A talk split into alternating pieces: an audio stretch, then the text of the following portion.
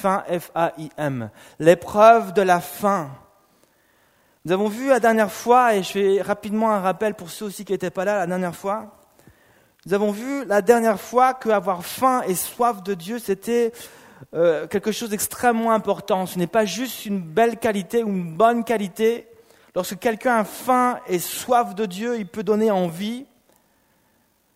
Et on peut dire de cette personne, c'est super ce jeune, c'est super cette personne, elle, a faim, il a faim, soif de Dieu, ça me donne envie, c'est une super qualité. Mais ce n'est pas juste une bonne qualité ou une belle qualité d'avoir faim et soif de Dieu.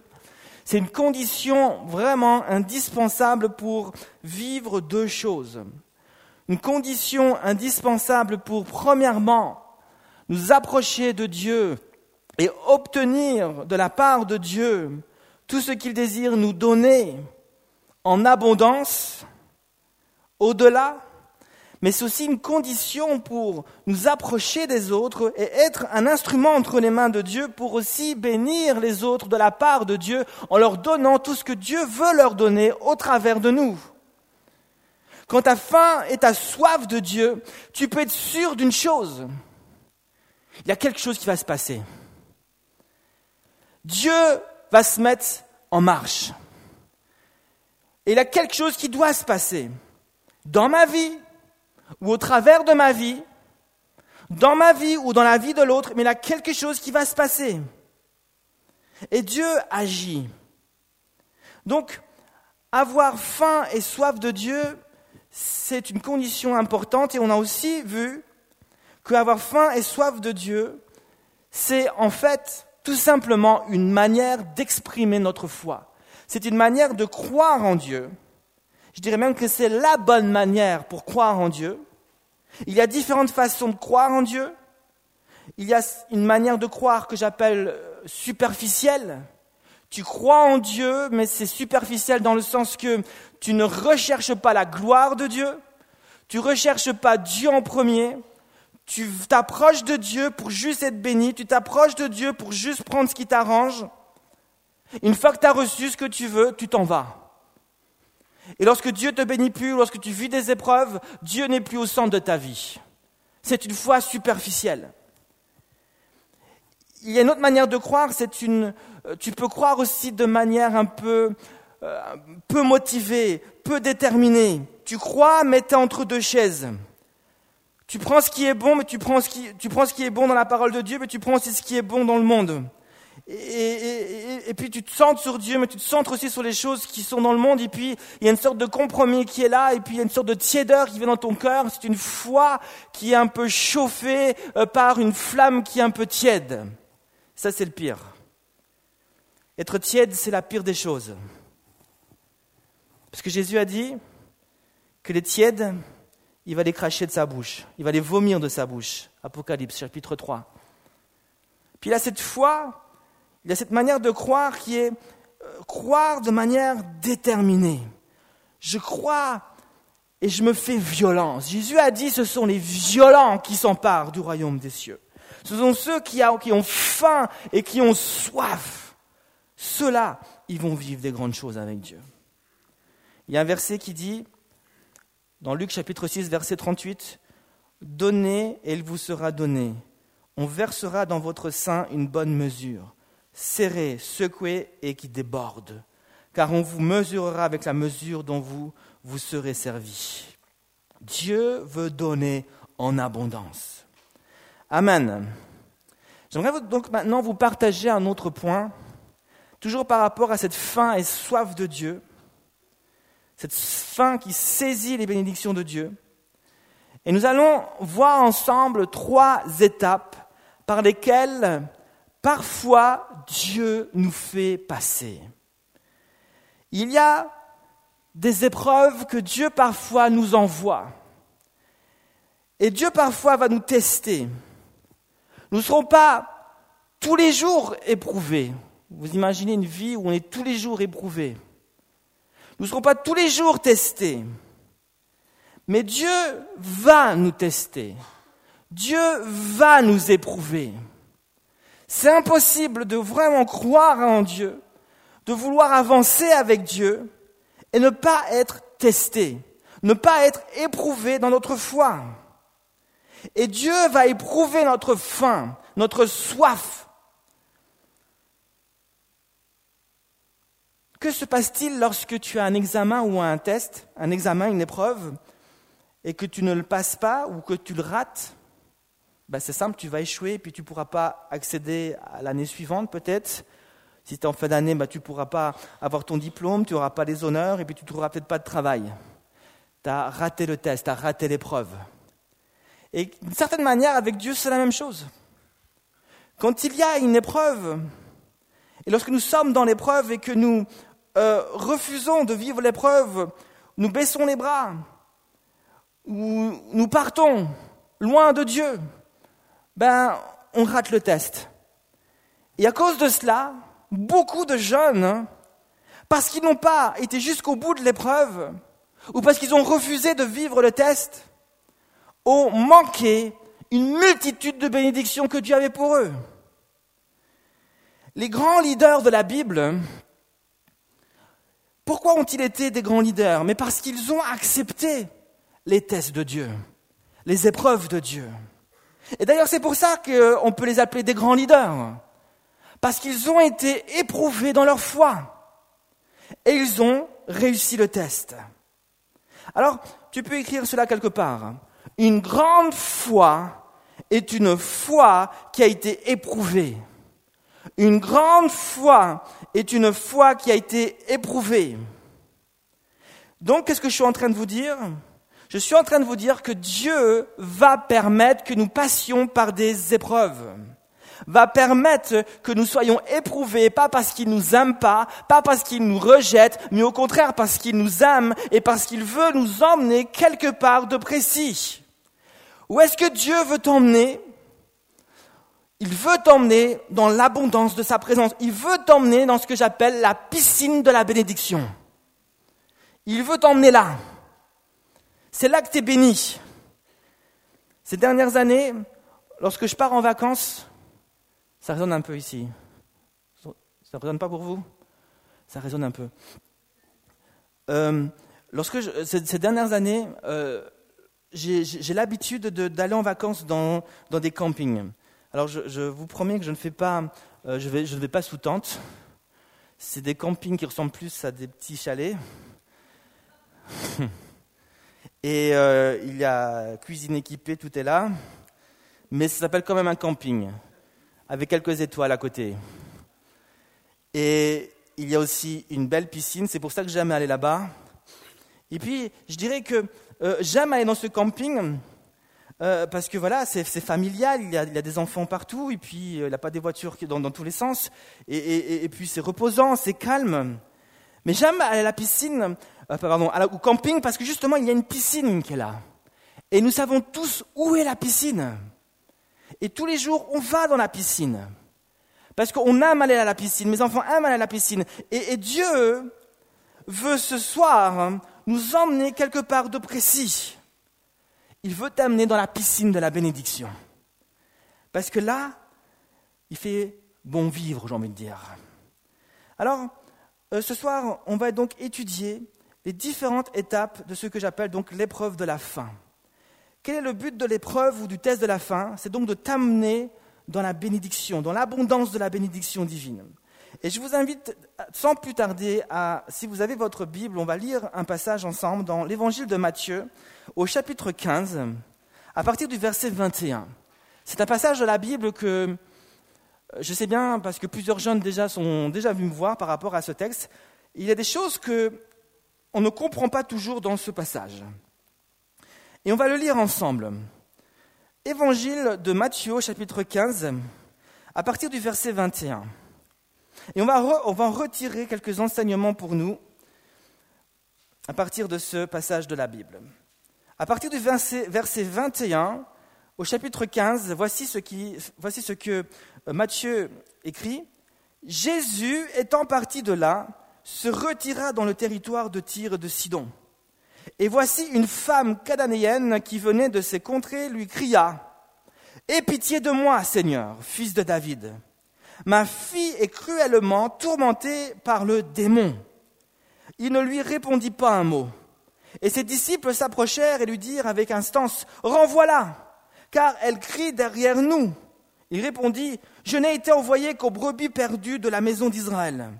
Mais elle vint se prosterner devant lui et dit, Seigneur, secours-moi. Il répondit, Il n'est pas bien de prendre le pain des enfants et de le jeter aux petits chiens. Oui, Seigneur, dit-elle, mais les petits chiens mangent les miettes qui tombent de la table de leur maître. Alors Jésus lui dit, Femme, ta foi est grande, qu'il te soit fait comme tu veux. Et alors même sa fille fut guérie. Amen. La Bible donc nous raconte ici l'histoire hein, d'une femme qui s'approche de Jésus. Et elle s'approche de Jésus parce qu'elle a une prière à lui adresser. Elle ne vient pas sans raison. Elle vient pour lui adresser une prière. Elle vient dans le but d'obtenir quelque chose de la part de Dieu, d'obtenir une bénédiction. Elle vient pour être bénie. Qu'est-ce que cette femme voulait obtenir de Jésus? Qu'est-ce que cette femme désirait obtenir comme bénédiction? Et c'est une question que je t'invite à te poser maintenant ce soir. Qu'aimerais-tu ce soir obtenir de Jésus? Quelle est la bénédiction que tu aimerais vivre ce soir de la part de Jésus? La Bible dit que cette femme avait une fille qui était pas bien. Elle était mal, elle était malade, elle était, elle était sous l'emprise d'un démon. Et donc, cette femme était une maman. Et elle s'approche en tant que maman. Les prières d'une mère, c'est puissant, je vous assure. Et elle s'approche pour intercéder en faveur de sa fille. Parce que la Bible dit, au verset 22, que sa petite fille était cruellement tourmentée par un démon. Cette fille était cruellement tourmentée par un démon. Quand on regarde dans le texte original, tourmentée, cruellement tourmentée, c'est dans le texte original ce petit mot kakos. Elle était dans le kakos. Cette petite fille était dans le kakos. Est-ce que tu as déjà vécu le kakos? Kakos signifie, plus précisément, être dans la misère. Elle était donc dans la misère il y avait un démon qui agissait dans cette fille et qui la rendait misérable, qui la mettait dans la misère physiquement, dans sa santé physique. C'était la misère dans sa santé physique, c'était la misère dans son mental, dans, son, dans ses pensées, c'était la misère dans son moral, c'était la misère dans son esprit. Il y avait un démon qui agissait dans chaque aspect de sa vie et qui la rendait misérable, qui l'écrasait. Et donc ce démon, bien sûr, et là on voit très fortement euh, euh, l'action du démon qui est complètement opposée à l'action du Saint-Esprit. Autant le démon, autant l'ennemi et le diable cherchent à nous rendre misérables, à nous écraser, à nous humilier, autant Dieu, lui, cherche à nous mettre en valeur, cherche à nous montrer euh, le chemin de la lumière, cherche vraiment à nous faire comprendre qu'il est un Dieu de paix, un Dieu de joie, qui a des plans extraordinaires. Et le Saint-Esprit vient bien sûr s'opposer à l'œuvre du diable dans nos vies. Donc cette petite fille, elle souffrait terriblement. Et bien sûr, elle ne ressemblait plus à une petite fille. Il n'y avait plus cette joie de vivre qu'ont les petites filles. Ma petite fille a 7 ans aujourd'hui, et puis je vois combien euh, elle peut être joyeuse. C'est un enfant qui court dans tous les sens. Voilà. Et je pense qu'elle n'était plus, elle n'avait pas cette joie de petite fille. Elle était cruellement, le diable jouait avec elle. Alors, je ne sais pas si vous avez déjà été cruellement tourmenté par un démon. Je ne sais pas si vous avez déjà été dans le cacos. Si vous avez vécu cette misère à un aspect ou à un autre dans votre vie. Et nous pouvons, et, lorsqu'on lit le texte, on voit que la maman va s'approcher de Jésus, et la manière dont cette femme, cette maman s'approche de Jésus, nous enseigne quelque chose d'important. nous enseigne que cette maman reconnaît que face à ce problème, elle est impuissante. Elle est désarmée. Elle n'a aucune solution. Que le problème que sa fille vit que quelque part elle vit avec sa fille la dépasse. Elle est donc face à un problème qui était comme un obstacle pour elle, impossible à franchir, ou encore comme une montagne impossible à dépasser, à déplacer, ou encore euh, euh, comme un mur impossible à détruire. Elle a essayé de franchir cet, obstacle, mais sans succès. Elle n'a pas réussi. Elle a essayé de déplacer cette montagne, mais sans succès. Elle a vécu un échec. Elle a essayé de détruire ce mur dans la vie de cette petite fille, mais sans succès. Elle est encore dans l'échec. Alors elle entend parler de l'autre côté de la frontière, en Israël, qu'il y a là-bas un homme qui marche du sud au nord, de l'ouest à l'est. Il est rempli de l'onction de Dieu. Et il fait des miracles extraordinaires. Il guérit les malades, il chasse les démons, les vies des gens sont restaurées, il bénit même les enfants. Il a dit, paraît-il, laissez venir à moi les petits-enfants. Et elle entend, euh, euh, elle entend même que Jésus fait tout à merveille. L'évangile de Marc au chapitre 7, verset 37, nous dit ceci. Marc 7, 37, ils étaient dans le plus grand étonnement et disaient, il fait tout à merveille, même il fait entendre les sourds et parler les muets. Et elle, entend donc parler de ce Jésus qui euh, rien ne résistait à Jésus. Elle entend qu'aucune montagne ne résiste à Jésus, aucun mur ne résiste à Jésus, aucun obstacle résiste à Jésus.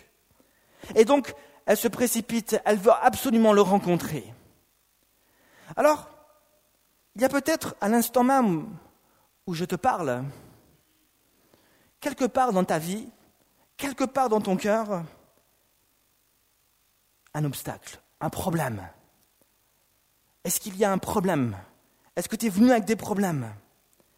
Et peut-être qu'il y a quelque part dans ta vie un problème qui est peut-être comme un obstacle impossible à franchir. Ou peut-être c'est comme une montagne impossible à déplacer. Ou peut-être que c'est comme un mur impossible à détruire cette femme a pris conscience qu'elle avait besoin de Jésus. You need Jesus. Tu as besoin de Jésus. Yes, Lord.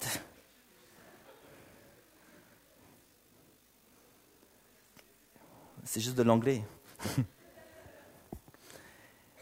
Et donc, elle prend conscience de cela.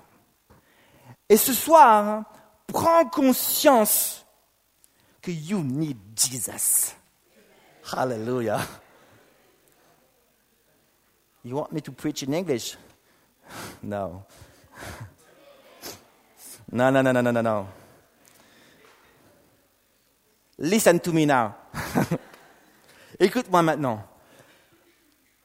Lorsque donc cette femme, donc il y a un obstacle. Ma question donc, arrêtez de me perturber. Hein. Ma question donc est, est-ce qu'il y a un obstacle dans ta vie? Est-ce que tu es venu avec un problème? Écoute-moi écoute ce que la Bible dit. Lorsque cette femme s'approche de Jésus, est-ce que cette femme va obtenir ce qu'elle est venue chercher? Yes? Oui? Yes. La réponse est yes. Et oui, Jésus a dit à cette femme, tu as une grande... Enfin, pas, il dit exactement ceci, il dit, femme, ta foi est grande, verset 28. À cause de ça, qu'il te soit fait comme tu veux. Qui aimerait entendre Jésus lui dire cela maintenant? Je t'ai vu, j'ai vu ta main, j'ai vu ta main, alléluia, j'ai vu ta main, alléluia, gloire à Dieu. Merci Seigneur. Il y a de la joie dans le ciel.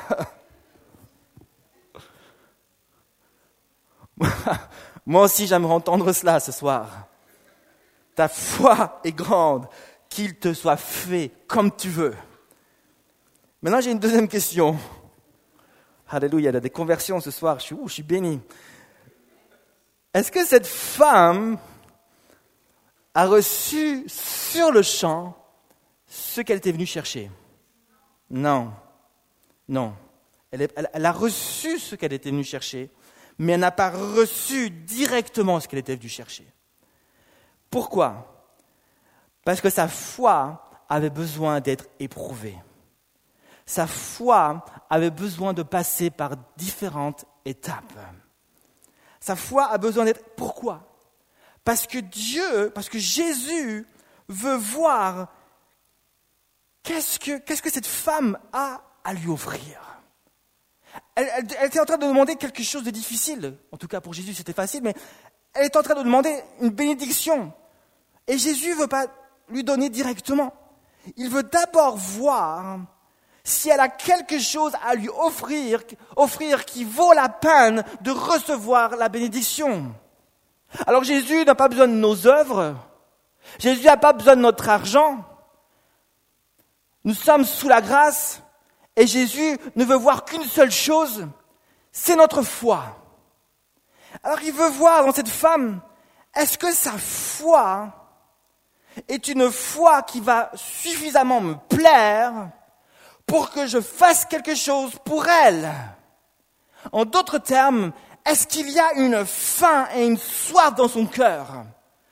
Est-ce qu'elle croit de la bonne manière? Est-ce qu'elle exprime de la bonne Est-ce que sa foi s'exprime de la, bonne manière?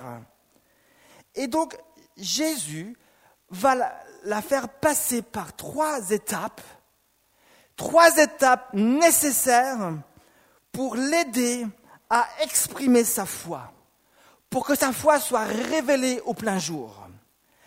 Potentiellement, elle avait la foi.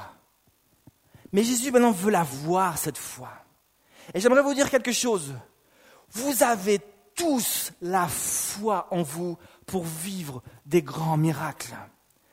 Quel que soit le problème qui est dans ta vie, quelle que soit la chaîne qui, qui te lie, il y a la foi en toi pour voir la bénédiction de Dieu. C'est ce que j'appelle la foi potentielle. Mais Dieu ne veut pas que ta foi reste une foi potentielle. Il ne veut pas que ça reste une foi à l'intérieur de toi. La foi n'a pas été conçue, créée pour rester au fond de ton cœur. Elle doit s'exprimer.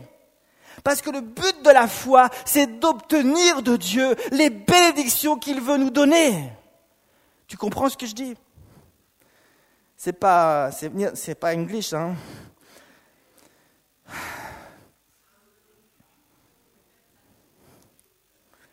Donc, donc, donc les, notes, je les oublie parce que je ne sais plus ce que j'en suis. Elle passe donc par trois étapes. on oublie ça parce que ça m'énerve. Par trois étapes. Première étape, c'est ce que j'appelle l'étape du silence. Hmm. En général, quand c'est silence, on n'entend plus rien. La Bible dit que cette femme va s'approcher. Donc, gardez ça à l'esprit. Jésus veut l'emmener dans la piscine de la bénédiction. Mais pour accéder à cette piscine de la bénédiction, il y a trois épreuves. Vas-tu accepter la mission? Trois épreuves. Première épreuve, l'épreuve du silence.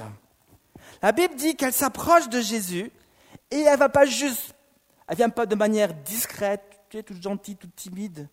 La Bible dit, disait, elle crie. C'était violent à cette époque-là. Hein. elle crie. Hein, euh, attendez. Lui cria là. Elle cria. C'est pas assez simple ça. Elle cria Aie pitié de moi, Seigneur, fils de David. Ma fille est cruellement tourmentée par. Elle crie, donc, puis c'est Jésus juste à côté, donc Jésus, il entend. Et qu'est-ce que la Bible dit?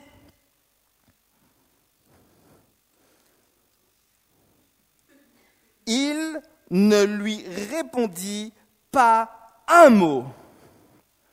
Oh Jésus.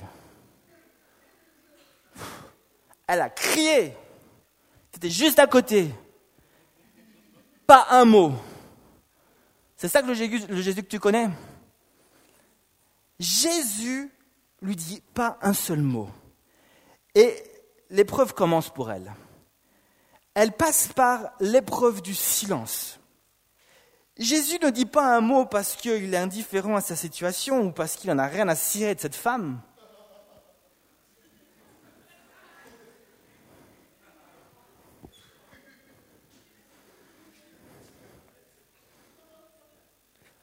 Alléluia.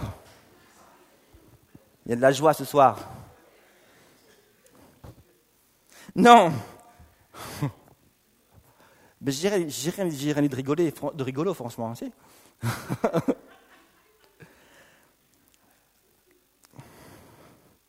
Le but de cette épreuve était d'amener sa foi dans des bonnes conditions pour qu'elle s'exprime correctement. Lorsque vous faites, j'ai fait de la chimie moi, et, lorsque vous faites des réactions chimiques, il ne suffit pas de mettre euh, euh, deux, composés ensemble et puis boum boum, puis ça explose. Ce n'est pas suffisant. la, chimie, c'est précis. Il faut une telle quantité pour une telle quantité. Puis même lorsque tu as telle quantité, ça ne suffit pas. Parce qu'il faut des bonnes conditions atmosphériques, ainsi de suite, de la pression, ainsi de suite. Et il faut qu'il y ait plusieurs choses. Il faut des fois même une bonne température. Il y a plusieurs conditions à respecter. Et, si Dieu veut amener sa foi dans, des bonnes conditions, il faut que la réaction, elle prenne. Lorsque cette femme, il y a une réaction entre elle et Dieu. Ok, ce sont les deux, les deux molécules qui vont se cogner ensemble. Puis, il faut qu'il y ait une bonne réaction. Mais pour ça, il faut que tout soit dans les bonnes conditions. Et les premières, la première toute condition, c'est la persévérance. Jésus veut voir si cette femme est persévérante. La première épreuve. Est-ce que ta foi est persévérante? Si, y a le silence, quand tu pries, tu pries, tu intercèdes, tu cherches, tu cries à Dieu, le voisin dit tais-toi Mais, mais Dieu dit rien. C'est le silence total. Qu'est-ce que tu fais? Est-ce que tu continues de prier, d'intercéder, de persévérer, ou est-ce que tu dis, bon, c'est fini, Dieu ne me répond pas, j'en ai marre, toujours comme ça, je vais aller voir ailleurs? Qu'est-ce que tu fais? Comment tu réagis face au silence de Dieu? Je prie pour ça, je prie pour que ça, il n'y a rien qui se passe. Tu baisses tes bras. Cette femme va persévérer. Et Dieu veut t'amener dans cette dimension de la persévérance. Elle a réussi le premier test vient le deuxième. Elle va persévérer, elle ne va pas se retirer en arrière, mais alors qu'elle persévère, voici ce que Jésus dit au verset 24. Il dit, je n'ai pas été envoyé vers vous, mais seulement vers les brebis perdues d'Israël. En d'autres termes, il lui dit, ok, c'est cool, tu es gentil, mais je ne suis pas venu vers toi. Dieu m'a pas envoyé vers toi. Dieu m'a envoyé vers les brebis perdues d'Israël, m'a envoyé vers Israël. Je suis pas venu pour toi, pourquoi tu cries après moi? Et on, aurait l'impression que Jésus la, rejette. Mais Jésus n'est pas en train de la rejeter en, tant que personne. Ici, c'est ce que j'appelle l'épreuve du rejet. Mais, mais, Dieu ne la rejette pas en tant que personne. Par cette parole, hein, Dieu cherche à rejeter non pas elle en tant que personne, mais son cœur qui est peut-être orgueilleux. Et c'est ça, il cherche à l'interpeller à ce niveau-là. Il cherche à la tester à ce niveau-là. Jésus dit, je ne suis pas venu pour vous, je suis venu pour Israël. Et souvent, tous ceux qui étaient aux alentours d'Israël se croyaient supérieurs à Israël. Hein, vous pouvez vous rappeler de Naaman le Syrien qui voulait même pas se plonger euh, dans, euh, le fleuve du Jourdain. Ils sont supérieurs. Et Jésus veut lui montrer ici, mais moi je suis venu pour eux. Dieu s'intéresse à eux. Et elle pourrait reprendre ça comme un rejet. Mais Dieu cherchait juste à lui montrer que tu n'es pas le centre du monde. Et je fais ce que je veux. Et Dieu fait ce que je. Ce que je veux. Est-ce que tu acceptes ces paroles-là? Dieu vient confronter sa façon de penser avec la façon de penser de Dieu. Si Dieu veut faire comme ça, est-ce que tu es suffisamment humble d'accepter que Dieu fasse comme ça et pas comme toi tu veux?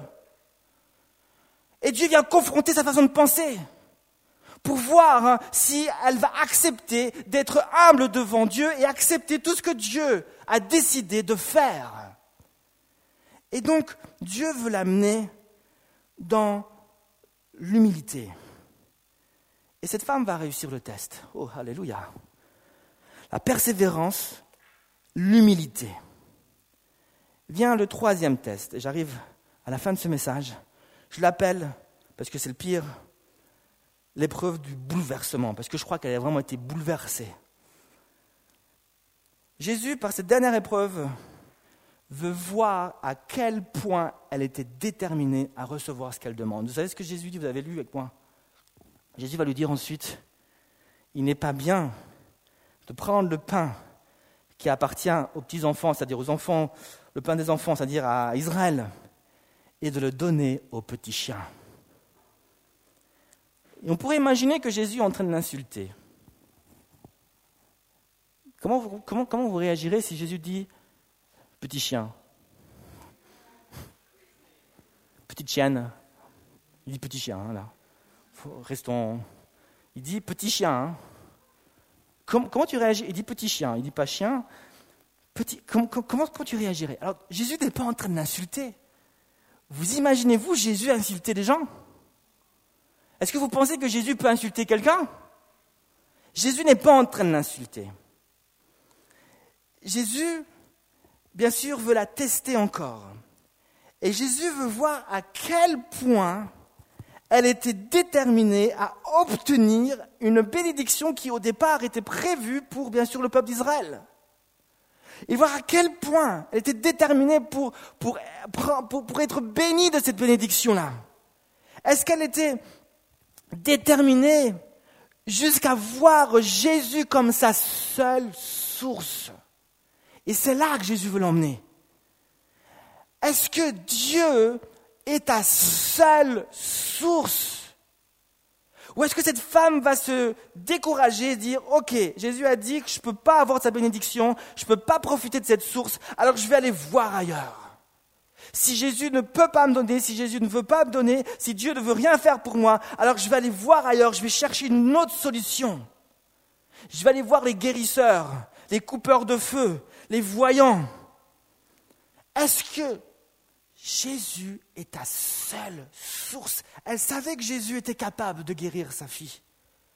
Et elle va être déterminée à recevoir quelque chose de Jésus et de Jésus seul.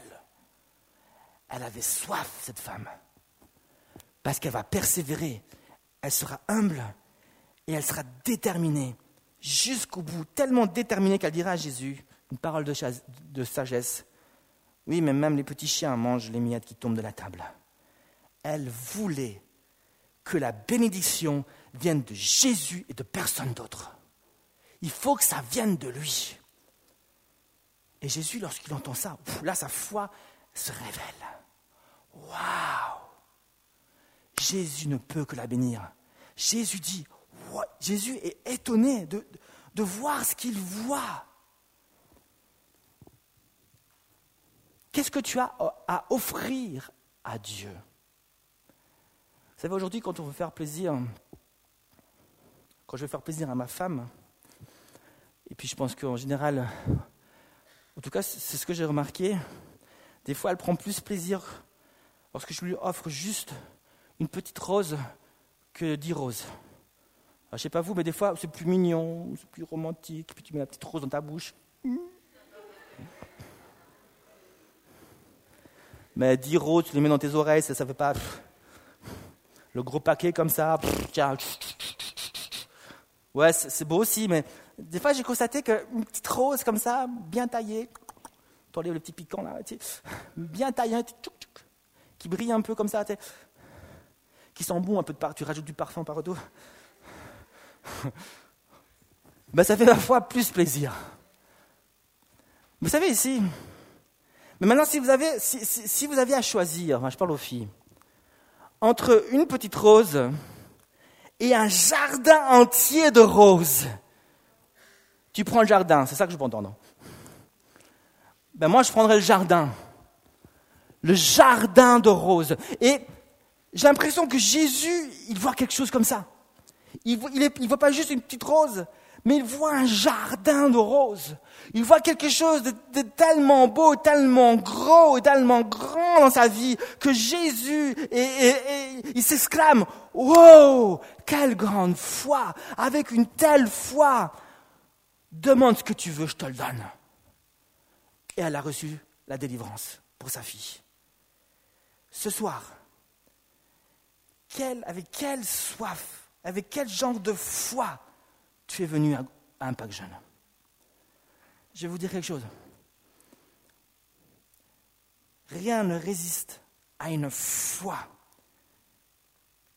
qui a une faim et une soif de Dieu. Quand il a cette faim et cette soif de Dieu, même Dieu ne résiste pas à cela. Il est touché et il agit. Et ce soir, je voudrais t'inviter maintenant vraiment à te placer devant Dieu avec ton souci, avec ton problème, par rapport à tout ce que j'ai dit, mais Seigneur Jésus, je, dépose ça devant toi. Aide-moi à être persévérant, aide-moi à être humble, aide-moi à être déterminé. Mais Seigneur Jésus, je m'attends à toi ce soir. Alléluia. Est-ce que Joël, tu peux venir deux secondes, plus que deux secondes, quelques temps au piano. Est-ce qu'on peut juste se placer quelque part, quelques instants devant Dieu, s'il vous plaît? Alléluia. Voilà, mon message était très simple. J'arrête comme ça, mais je voudrais juste qu'on se place devant Dieu maintenant et que, après la parole, qu'on puisse vivre la pratique et que le Saint-Esprit puisse vraiment agir dans votre cœur et dans votre vie. Je ne connais pas votre vie, je ne connais pas quels sont les problèmes qui sont les vôtres. Je ne sais pas quels sont vos combats. Si ce n'est ceux que peut-être vous m'avez partagés dans un entretien ou ailleurs. Peut-être qu'il y a des choses qui sont secrètes dans vos vies et que vous n'osez même pas en parler. Vous voulez garder ça pour vous, et puis vous combattez avec certaines choses qui, qui est un peu comme cette petite chaussure, cette petite, euh, ce petit caillou dans la chaussure. J'ai fait l'expérience un jour de, de mettre un, petit caillou dans ma, chaussure et puis d'essayer de, de, passer une journée avec ce petit caillou. Je vous assure que c'est très, très désagréable d'avoir ce petit caillou qui bouge dans tous les sens dans ta chaussure. Et parfois, c'est des petites choses. À nos yeux, des petites choses. À nos yeux, des choses insignifiantes. On se dit, bah, c'est petit, c'est pas très grave. Mais ces petites choses sont quand même comme ce petit caillou et ça apporte une certaine gêne. Et ça nous empêche vraiment d'être efficaces. Ça nous empêche vraiment d'être centrés sur Dieu parce qu'il y a toujours ce petit caillou qui, nous, déconcentre et qui nous ramène, qui, qui, amène nos, nos pensées vers le bas au lieu de les centrer toujours sur Dieu. Un jour, il y a eu ce jeune homme riche dans la parole de Dieu. La Bible nous en parle dans Marc l'évangile de Marc au chapitre 10, à partir du verset 17. Il y a ce jeune homme riche qui vient vers Jésus, il a soif, il a faim de Dieu. Et il dit, que dois-je faire pour hériter la vie éternelle? J'ai tellement soif de Dieu, je, veux vivre quelque chose avec Dieu. Qu'est-ce que je dois faire pour, pour hériter la vie éternelle? Ce jeune homme avait soif de Dieu. Il était persévérant, il a persévéré pour rencontrer Jésus.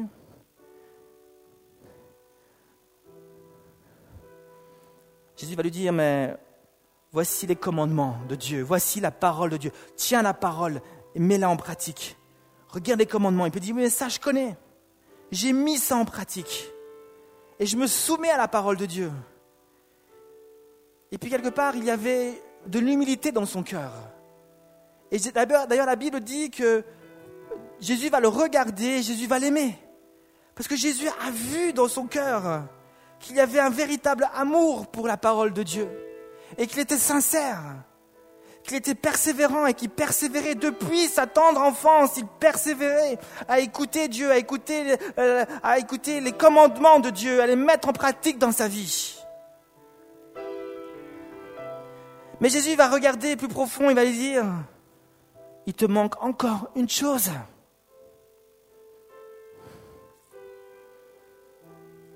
C'était le dernier test qui n'avait pas encore passé. À quel point ce jeune homme était déterminé à recevoir la vie éternelle, à vivre une relation avec Dieu. Est-ce qu'il était déterminé au point à faire de Dieu sa seule et sa unique source?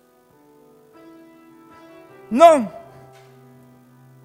La Bible dit que lorsqu'il va entendre Jésus lui dire, il te manque encore une chose, va, vends tout ce que tu veux, tout ce que tu as, pardon, parce qu'il était riche, donne-le aux pauvres et reviens et tu auras un trésor dans le ciel.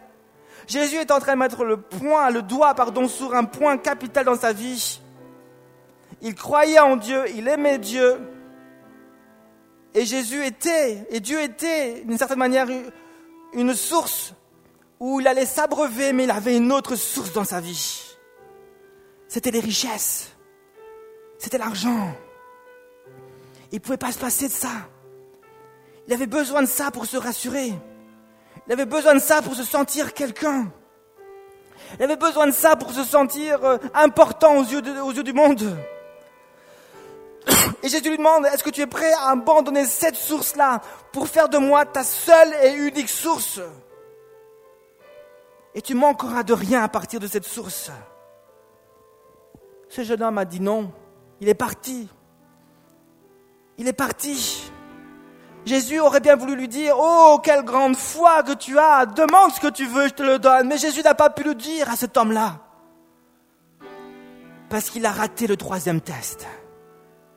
La consécration totale à Dieu. Il n'a pas montré une détermination jusqu'à faire de Jésus sa seule et unique source. Et ce soir, je te pose la question. À quel point aimes-tu Jésus? À quel point es-tu déterminé à le suivre? Tu es, devenu, tu es venu avec une prière. Tu es venu avec un souci. Tu es venu avec une demande. Et Jésus dit, à quel point es-tu prêt à dépendre de moi pour voir ma gloire dans ta vie? La question n'est pas qu'est-ce que tu as déposé au pied de Dieu? La question est qu'est-ce que tu ne veux pas lâcher aux mains de Dieu, aux pieds de Dieu? C'est là que Jésus va te travailler. C'est là que Jésus va t'interpeller sur ces choses que tu ne veux pas lâcher. Saint-Esprit maintenant vient sur cette assemblée. Tu vois ces jeunes qui sont là. Ils ont soif de toi, ils ont faim de toi.